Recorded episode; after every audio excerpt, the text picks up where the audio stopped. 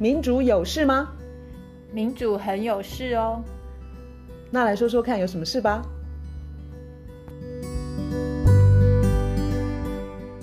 大家好，我是月韶。大家好，我是倩怡。我们今天要从中美局势的呃新冷战的局势开始。这个题目或是太大了吗？诶，新冷战常最近常听这个词。好，那这样子吧，大家会认为就是说，现在每个国家，其实是比较小的国家，在美国跟中国之间做选择。好，那美国最近常提的一个词就是以规则为基础的国际秩序，我说错吗？以规则为基础的，就是 rule based rule based 国际秩序。好，然后很多人会的对于美国的印象就是这个民主的标杆，是不是？他们就是举着民主大旗的一个大国，比如说拜登有号。招一个什么民主什么什么联盟啊？台湾也受邀，那个叫什么？就全世界的民主国家，大家要团结啊！嗯、然后我们就搞一个什么一个很大的联盟吧。嗯，对。那大家就是把美国跟民主画上等号。嗯哼，还有跟正义维持世界的正义的一个正义使者嘛？这种形象。那关心国际新闻，最近可能会注意到，呃，川普就是美国刚下台的那个总统，他。在佛罗里达州的海湖庄园，好像反正就是很大的漂亮的大房子被搜索。那也就是说，一个下任的总统，他疑似把国家机密文件从白宫，反正就是从国家呃的机构拿到他私人的住所，这是一个很不可思议的事情，是吧？对，他就是有一连串的一些法律的麻烦，非常非常可怕的事情，因为那是一些像那个什么。和 Top Secret 就是我们在电影电影里面才会看到那个什么什么国家高高高度机密的东西，竟然就这样子被搬了出来。结结果呢，这件事情哦，我们我们 以为这个我们是生活在一个以规则为基础呃规则为基础的的的环境的国家制度的人，我们都觉得说太不可思议了。但是在美国的那些川粉就是。川普的支持者啊，他们非常的愤怒，说 FBI 做这样子的事情，嗯、就是去搜那个川普的私人的资产嘛。嗯哼，所以在美国就有一连串的去攻击什么 FBI 啊，然后什么什么嗯，解散，把 FBI 解散。有人这么这么称，有人这么大叫说，这 FBI 解散算了，不要给他们钱。然后还有人去关呃去袭袭击，就是去攻击那个执法人员嘛。嗯，我没有没有办法想象哦。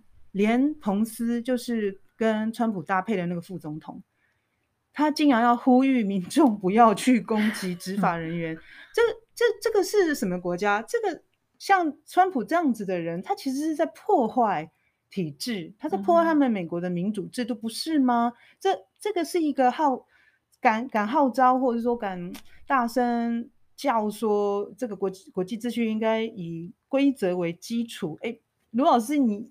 你研究民主，你怎么看美国跟民主的关系？其实我觉得我，我们等一下，我们今天一起要来讲的一篇是 Noam Chomsky 他的最近的一篇文章，朋友寄来的，在 Truth Out 的一篇文章，它里头有讲你刚刚讲的那个 Rule-based International Order，他说那个所谓以规则为基础，那个的重点就是那个规则一定要是美国美国之。制定的规则，原来如此，被这位老学者这一言说中了。对啊，很一针见血。所以我你刚刚讲那个新冷战啊，其实 Noam Chomsky 这一篇很精彩。它的标题是说，其实二十世二十一世纪的美国外交政策是由谁而定呢？是是由美国对于中国崛崛起的恐惧来定义。嗯哼，所以他整篇就是在讲说。二十一世纪美国外交政策，它的最重要的呃元素就是美国对于中国崛起这件事情到底有多么的恐惧。嗯，那我们之所以会很想谈这一篇，是因为我觉得，嗯，不久前好像是上个礼拜吧，《联合报》的郭崇伦他有写一篇蛮长的，他他基本上的大意是说，那个佩洛西来之后啊，他显示出台湾现在已经完全失去了主导自己命运的那种。权力的感觉，就是好像只能很被动的等在那边说，那你现在要把我怎么样？嗯、你现在要把我怎么样？那种感觉，没错。那所以可以看得出来，美国的利益跟台湾的利益不是说完全没有重叠，可是其实也有相当部分其实就是没有重叠，或者是有矛盾。那因为我觉得在台湾，我们长期以来就是要显示说，那我们就很讨厌中国，然后我们根本不怕他。你看是不是？佩洛西走了之后，那时候就就是一直中共一直军演的时候，媒体还在报道，包括 CNN 报道说，嗯、哦，台湾人一点都不怕，台湾人一点。我觉得这个是长多年来营造的一个，就是我们不屑他，我们不屑中国，然后不屑不讨厌他，然后我们不怕他。嗯哼，嗯哼，这个不怕他，我觉得他显露出来，我们应该是怕的。为什么？因为我觉得这个本身，我们的行为不是那么的理性，我们不是那么理性，可能就是反反映出我们的恐惧。为什么我说不理性？是因为逻辑上来说，中。中国对我们来说是大危险、大威胁。逻辑上来说，这个并不表示美国对我们来说就不是危险、不是威胁。说得好。所以说，我们对于美国的认识应该要更深刻一些，更我们要对他有更多的了解，才是比较理性的做法，而不是因为我们讨厌中国，然后我们就觉得他会伤害我们，所以我们就不用去研究美国了。反正就他又不是中国，没有那么可怕，我们就。哦，就是我们的命运放在美国手手中。没错，因为我们也看得越来越清楚，美国并不一定会维护我们的利益。对，而且我觉得常常你会听到说中中共打过来，美国会不会来救我们？我觉得连这种讲法都有些肤浅，因为事实上我们要讲的 Noam Chomsky 这篇很精彩，他是告诉你说美国，嗯，因为为什么 Noam Chomsky 他他的中文我们一般是翻杭士基。他是呃，很多人介绍他都说他是全世界被引用最广泛、最多的学者，就是太多人都引用过他。他本来是 MIT，就是麻省理工学院的语言学的教授，然后他现在是在亚利桑那大学的一个某个气候变迁跟什么民主那些的一个呃机构担任，也是就是荣荣誉教授之类的。反正总之他的。他的最重要的角色就是他，他是一个公共知识分子。他是他对于知识分公共，他对于知识分子的认识的，他他的认知就是知识分子就是有特权的一群人。有什么特权？他有他有办法，他是一个社会去给他很多资源，让这些知识分子可以去读很多的资料，去研究很多的东东西。那既然你有这个特权，你有办法读到那些东西，你去分析那些东西，你去研究懂这些东西。你就有一个很基本的义务，就是你学到什么要把它公开，就是公开，就是要说出来。然后他差不多半个世纪吧，他是身体力行、以身作作则，他一直都在做这件事情。说实话，说真话，说实话，有良心的知识分子。他对他自己是犹太裔，可是他他批评起以色列来，就是毫就是毫没有任何保留，或是、因为只要你伤害人权，只要你对巴勒斯坦人做了不该做的事情。嗯他是很批到底，他对于美国外交政策更不用说。嗯、他从越战最晚从越战开始吧，他就是很深入的在研究美国的外交政策。然后他也被逮捕逮捕过，他被称为是异议分子，嗯、所以他是绝对没有保留。他觉得该让公众知道的事情就就批评批判，所以他是大家很尊敬、很尊重的一位学者。OK。okay.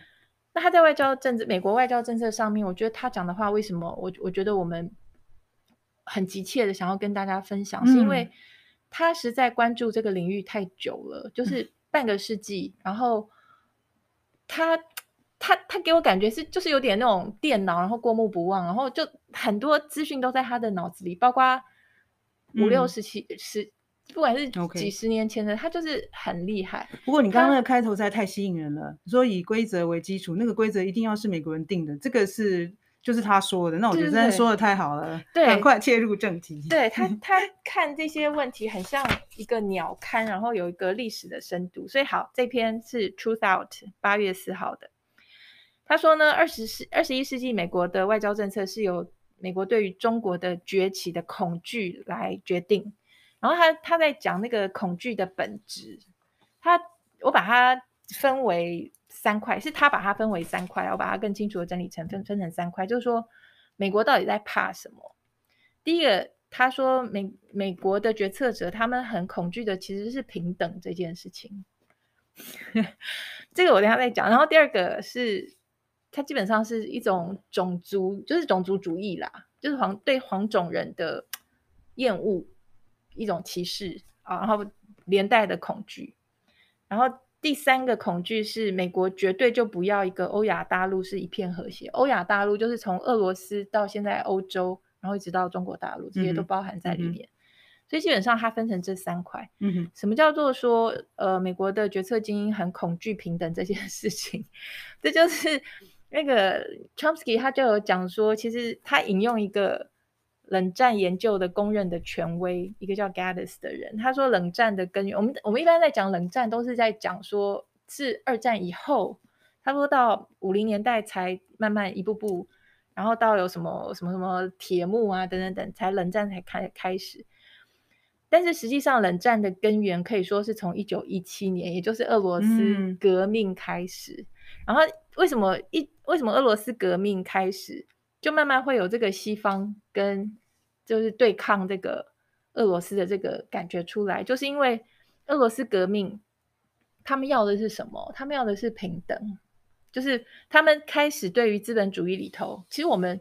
的 podcast，我们一直都在讲贫富差距这件、嗯、这件事，我们一直都在讲，嗯，财富一直集往上集中到越来越少的人手中，包括这个礼拜吧，台湾的新闻也是在讲这个贫富差距一直恶化，哦，现在又到一个很糟糕的地方，所以从俄罗斯革命开始，美国的决策精英就开始觉得，他们觉得很害怕，很可怕，他们觉得说，这个俄罗斯的革命，他在敦促。大家不要当奴隶，要当主人。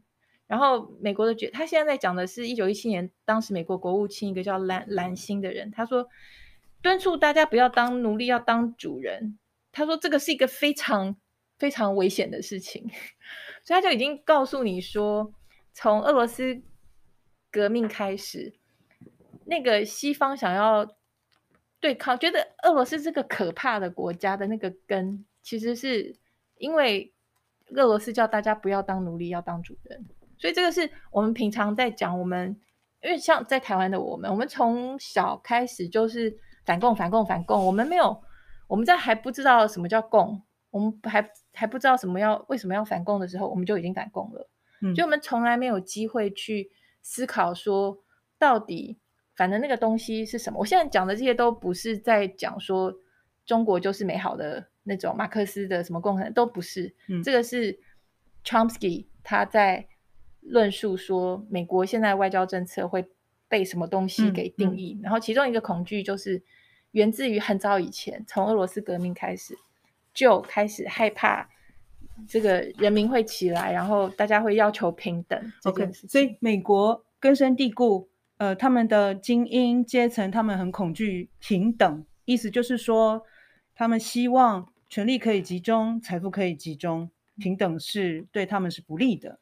对他们对于那种平等，然后好像一般一个什么一般的人民都可以有有有有话说，或是可以得到他们的 fair share，就是他们可以分配到他们该有的国。他们觉得这个是不好的，他们会觉得一切集中在我们这些精英手中是那个是比较好的规则。他有讲说，呃，那个时候的刚刚讲那个国务卿兰辛，他说。像这个俄罗斯这种革命啊，他对资本主义秩序是很彻底的挑战。他说这样子，苏维埃政府是对国际事务进行了很根本、很彻底、很广泛的干预，这个不是我们要的。他说世界各地的劳动人民可能会注意到这件事情，而且还会做出反应，这样子会掀起骨牌效应。他们觉得俄罗斯这样是来乱的，怎么可以让人民感受到 说资本主义底下？人民受到压迫，嗯、哼哼哼，所以，呃，他说，俄罗斯这么做，他是在挑战我们美国。我们美国是都做对的事，我们都坚持正义，所以他很快把这两件事情拉在一起，就是美国都做对的事啊，我们是要的是资本主义啊，然后财富集中在顶端，那有什么不对呢？然后我们是坚持坚持正义，所以 Chomsky 他就说，我们如果用现在的话讲，就是。以规则为基础的国际秩序，就是你刚刚讲的。然后 Chomsky 他后头就刮号，其中制定规则的人一定要是美国。所以这个是，这是我从来以前是很几乎没有去想过说我们的什什么反共啊，或是美国对中国，或是美国对俄罗斯，我们就从小就很自然就是，诶，西方就是对的这一边呐、啊，然后不对的那边就是中国跟俄罗斯，就是黑白分明、是非分明。我们从小会有这种感觉。可是你读了 Chomsky 他的东西之后，你会知道说那个对立里头有一部分是美国觉得精英敌要一把抓，然后你们那些平。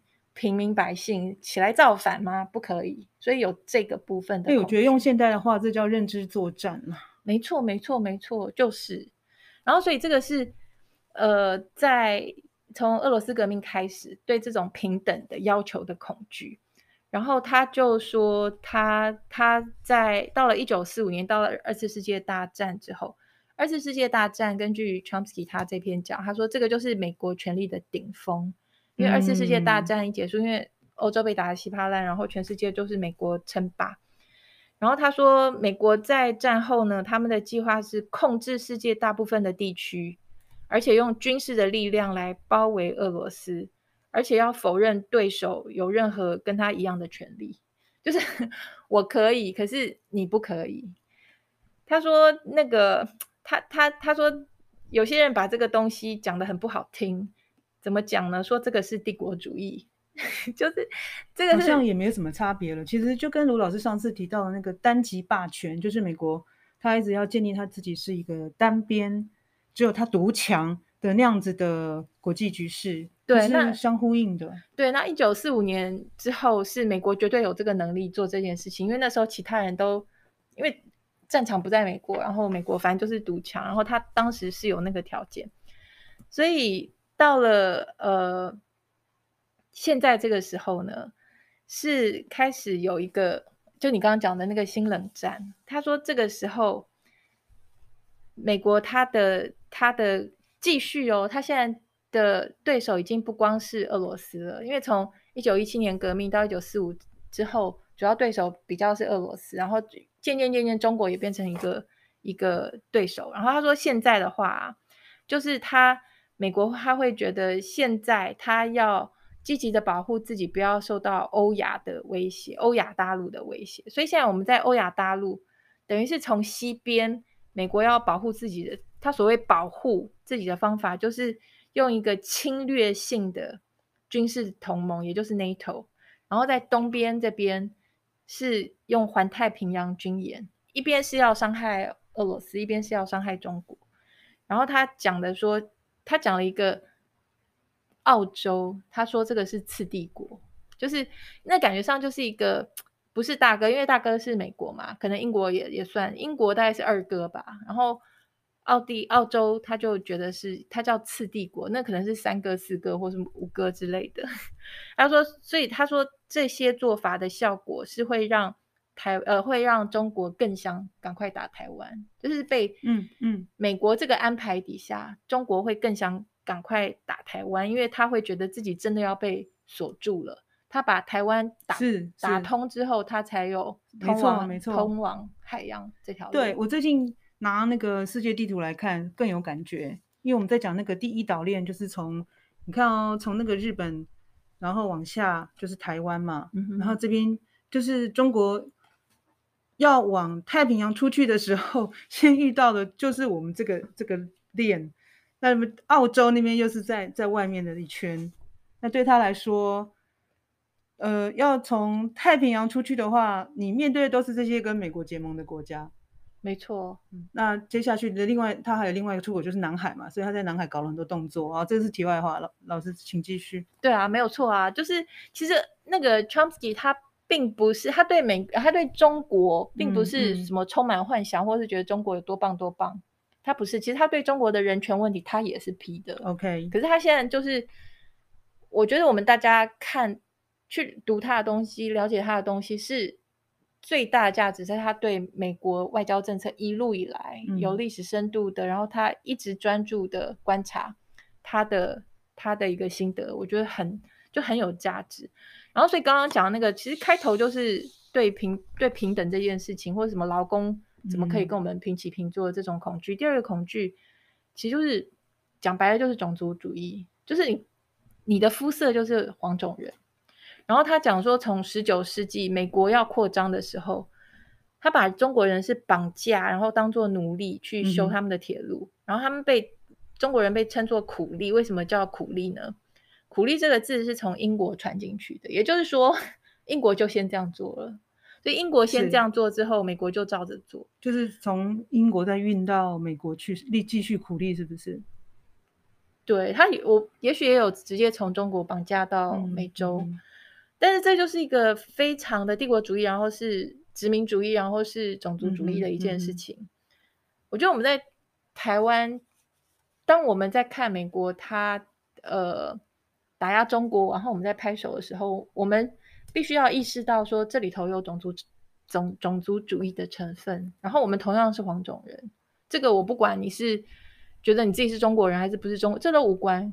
你的你说相对于美国的话，相对对对对对，你难道你你你是要去挺一个包含种族主义的一个美国外交政策吗？这个就太奇怪。其实我们就是要思考，我们要有自己的主体性啊。对，尽管就是说美国声声口口声声就说在帮台湾的时候。我们也要知道，他其实顾的是他自己的利益。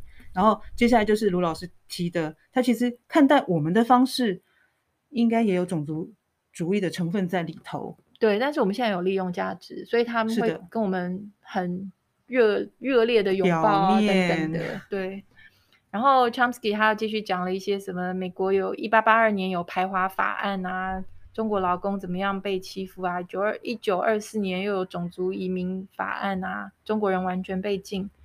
然后等等，他这里有提到提到一九二四年一个那个就是这个呃种族移民法案，他说这个其实害了很多犹太人，后来最后被送往毒气室，嗯嗯 oh, okay. 就是不让他们到进去美国嘛，所以他们继续留在欧洲，然后就被抓走了。对，他说到了一九五零年代，因为中国在韩战的时候打败麦克阿瑟的将呃的的军队，他说美国在那个时候对于黄货，黄货 就是应该是 yellow peril，好像是就是黄种人的这种祸啦。美国在当时对于黄祸是歇斯底里的恐惧，就是觉得 黄种人是被我们瞧不起，是拿来当奴隶的，但是他们居然打败。我们，所以他们觉得又恐惧，就就又害怕。然后他就有讲到说，所以所以从那个时候开始啊，你就是要压制跟打制跟呃去去抹黑跟丑化这些中国这些他的各式各样的能力，或都很重，都都变成说是美国外交政策的一部分。所以 Chomsky 他特别提到说，最近美国通过。什么基础建设法，还有什么晶片产业相关的法的时候的理由，他觉得非常好笑。他说那个理由并不是讲说我们美国需要基础建设，或是美国，或是他会造福美国人，或是我们美国需要晶片法等等。他说那个立法的原因，居然是我们这样子可以打压中国，我们可以克服，我们可以把中国踩在脚底下。所以 Chomsky Chomsky 他特别把这个东西。提出来说，就是在讲说美国人到底怕中国怕到什么地步，不是去想服务自己本国人，而是去想要怎么样压制他们。然后他讲的第三个恐惧就是美国绝对不要欧亚大陆是一片和谐。嗯哼。然后这个部分的历史也是我平常不太有去想到的，可是他讲了以后，我就觉得。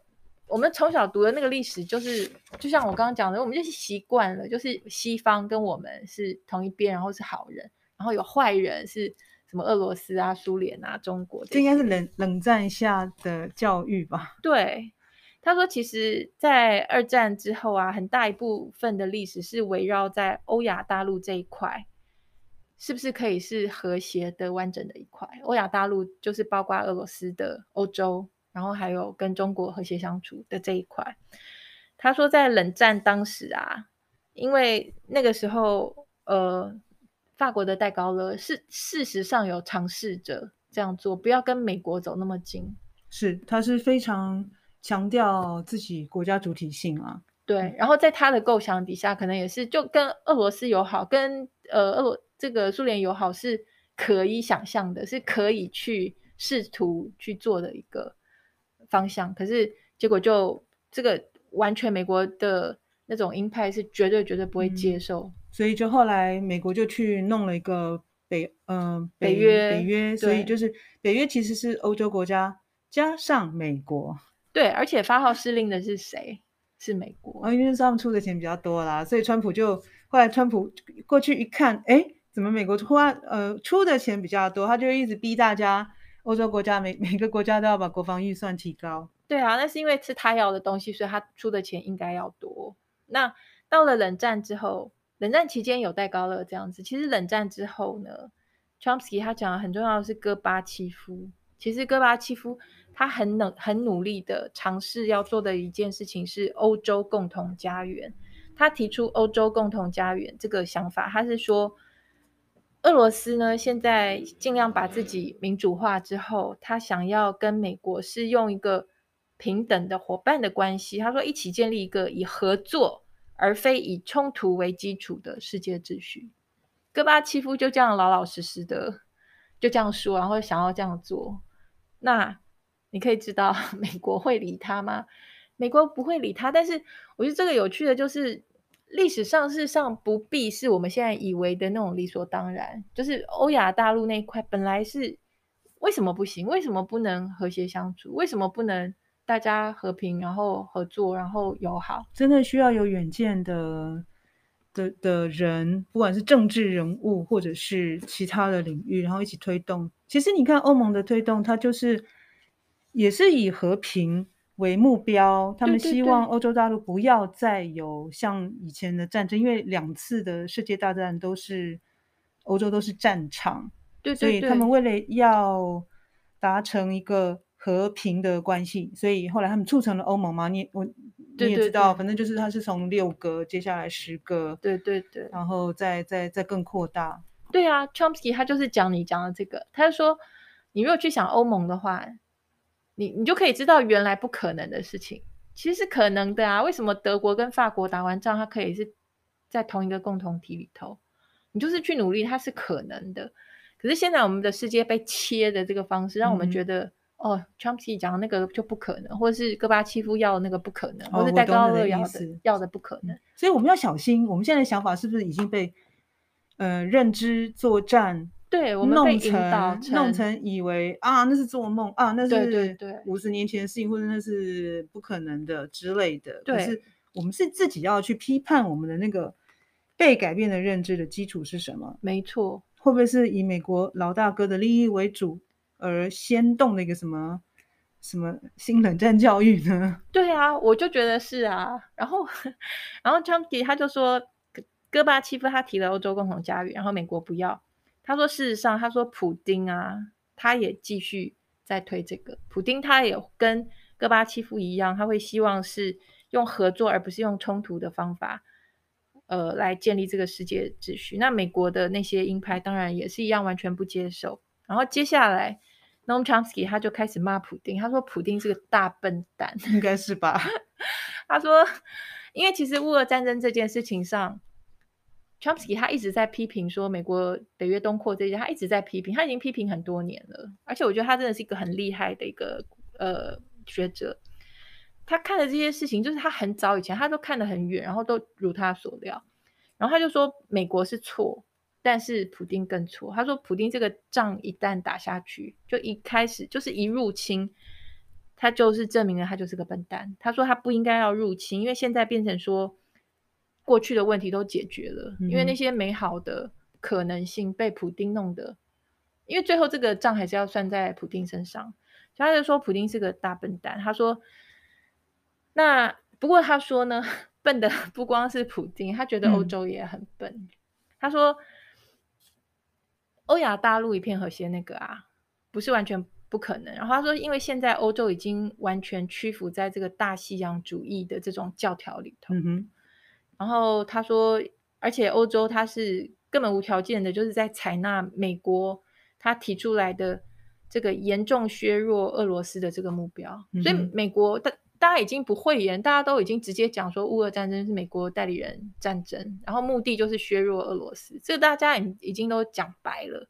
然后欧洲呢，他就跟着这样子做，跟着美美国要什么就是欧洲要的。Noam Chomsky 他呃 Noam Chomsky 他觉得这个是有够笨。欧洲为什么笨？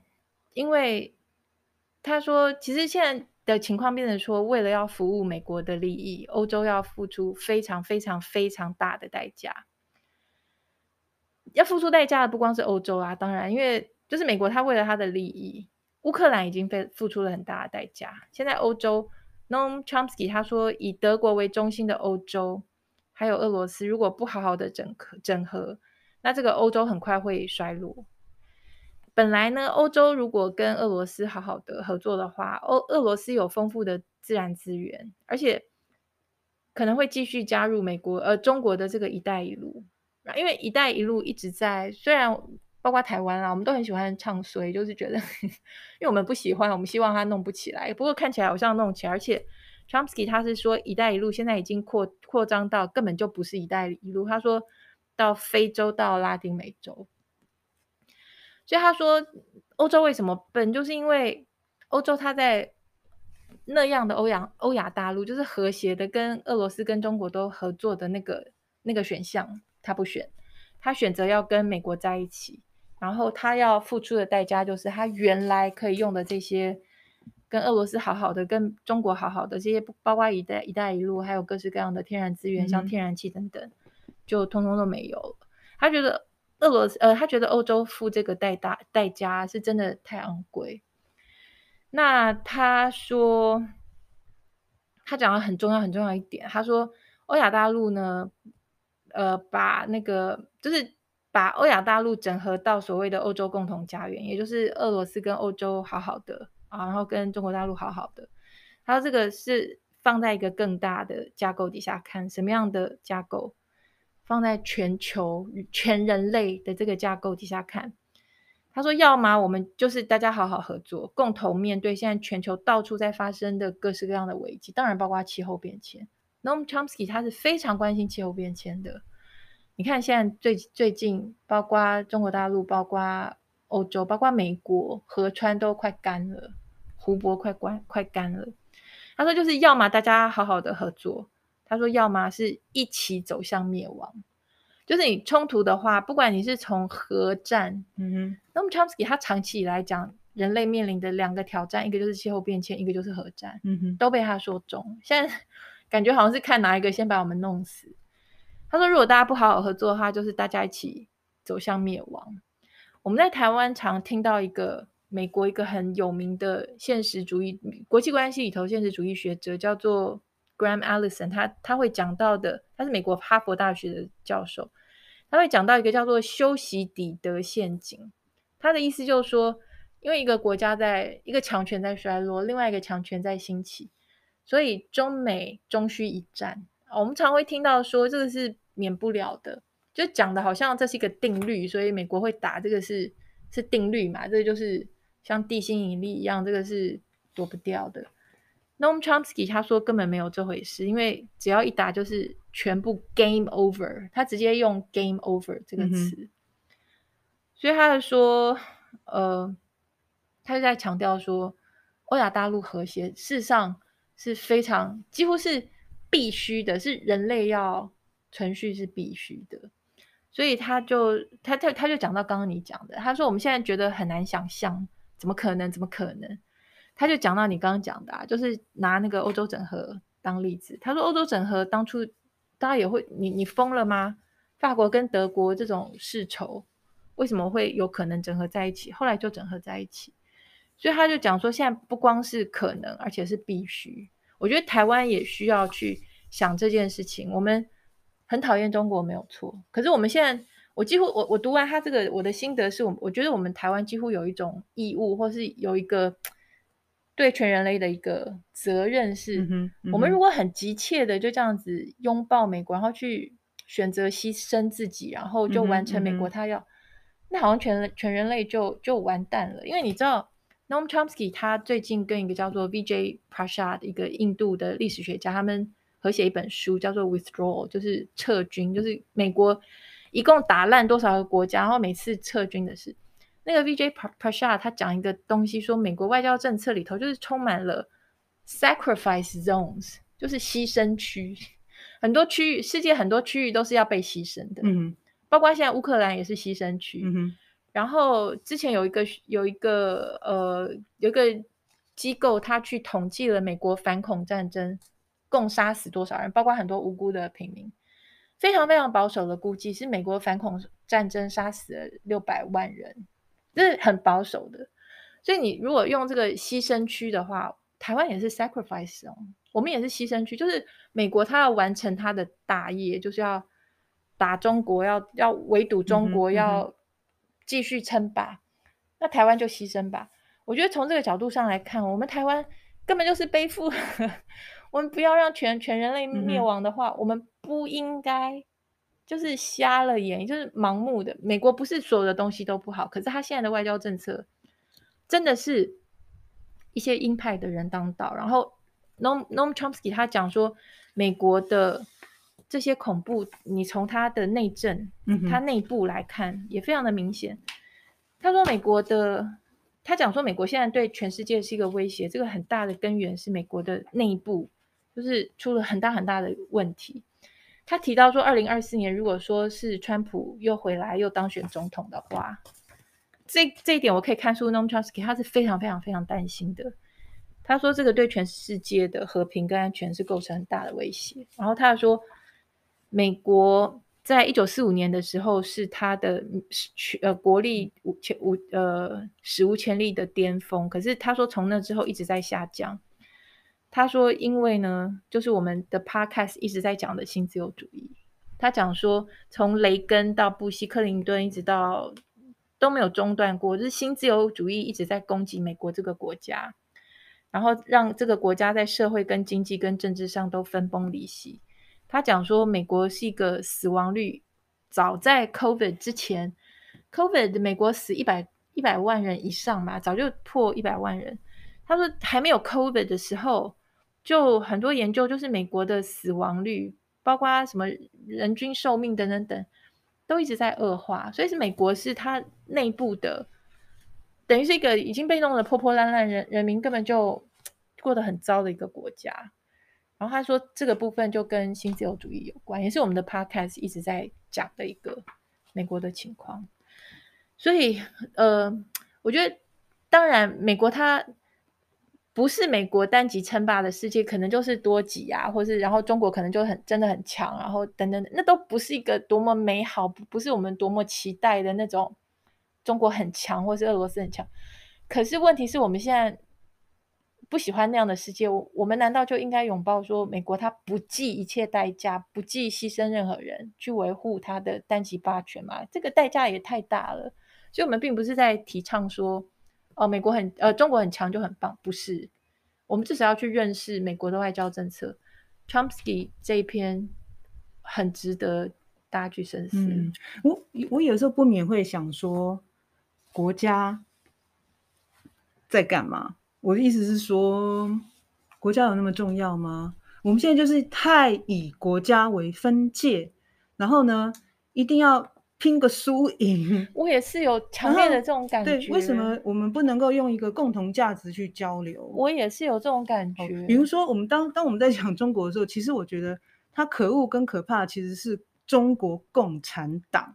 只要是中国共产党在那边，我我我是不可能，我绝对不可能跟中国。对啊。有什么 做朋友，或者是以以为我可以跟中国怎么样子？这样就是中国共产党实在太可怕了。对，我们很讨厌那个政权，所以但是不表示我们要独裁。对，那但是就是你说你这有我们国家这样的分，你就知道就是说，你看他被他被关在这个地方，假设说他不能够往海路去发展的话，嗯，就是你看嘛，太平洋都是美国的盟友啊，哈。好啊，那其实我们知道他有他的，他有他的困难难处，或者是被被限制、被压抑的地方。嗯。可是我们就好像我们就很高兴的继续是这样子压抑他。嗯，我我不是说我有什么出出路，就是我有时候在想说，有没有什么可能性是大家可以做一个合作或交流的部分？我觉得就是很重要的事，这也是 Noam Chomsky 他在。他在强调的事情，对，而且可能不是多边，我不是说台湾跟中国，可能就是多边，比如说日韩中台、日韩美中，反正就是一定有很多共同的价值可以交流。没错，我觉得共同的价值这个很重要。对，今天你要把台湾设为牺牲区的话，当然我们在台湾的我们绝对不从嘛。可是你今天说，你为了他，他你看美国人为了他自己的利益，他要把台积电搬过去，你是不是听了就觉得很不爽？我们整个台湾都可以牺牲掉，然后他只要台积电。对，他现在可能投鼠忌器的就是台积电，不然的话早就牺牲区就已经拿来用了。我不晓得啦，这个这个是我自己乱讲的，不是这个不是 Chomsky 他讲的。可是你讲那个共同价值，Chomsky 他基本上他在讲说，大家可以不要这样子都在用火拼的，因为大家在火拼其实都是在为美国火拼。那这个美国这个国家，他他就是要火拼要火拼，可是他就是不惜牺牲你们大家。的一切，你的生命、你的财产、你的国家、你的全部都烂成破烂碎片，他就觉得我在维护正义。嗯，我是 rule based，我是民主国家，嗯、我是人权至上。嗯、Chomsky 他说不是啊，那我们要那么努力的让自己被牺牲吧？我知道台湾的选项没有那么多，可是我强调的是，我们的整个论述，我们的公共论述里面，并没有。Chomsky 他讲的这些，我们的公共论述里面，我觉得总不能像郭崇伦讲的那样，我们就躺平了，然后就就就躺平，就看你要把我们摆布到这样，摆布到那样，我们就这样躺着看吗？不行啊！我们的我们的社会的相关的论述，对于美国的外交政策的本质，我说的不光是那些什么策略上这样，或是战术上那样，我说的是美国外交政策长期从历史上像 Chomsky 这样这样的本质的讨论太少。所以你对知识分子还有期待吗？当然有啊！我说的是台湾，有啦有啦，应该应该有有，我觉得有，其实有。OK，那大家一起加油吧！对，大家加油！拜拜拜拜。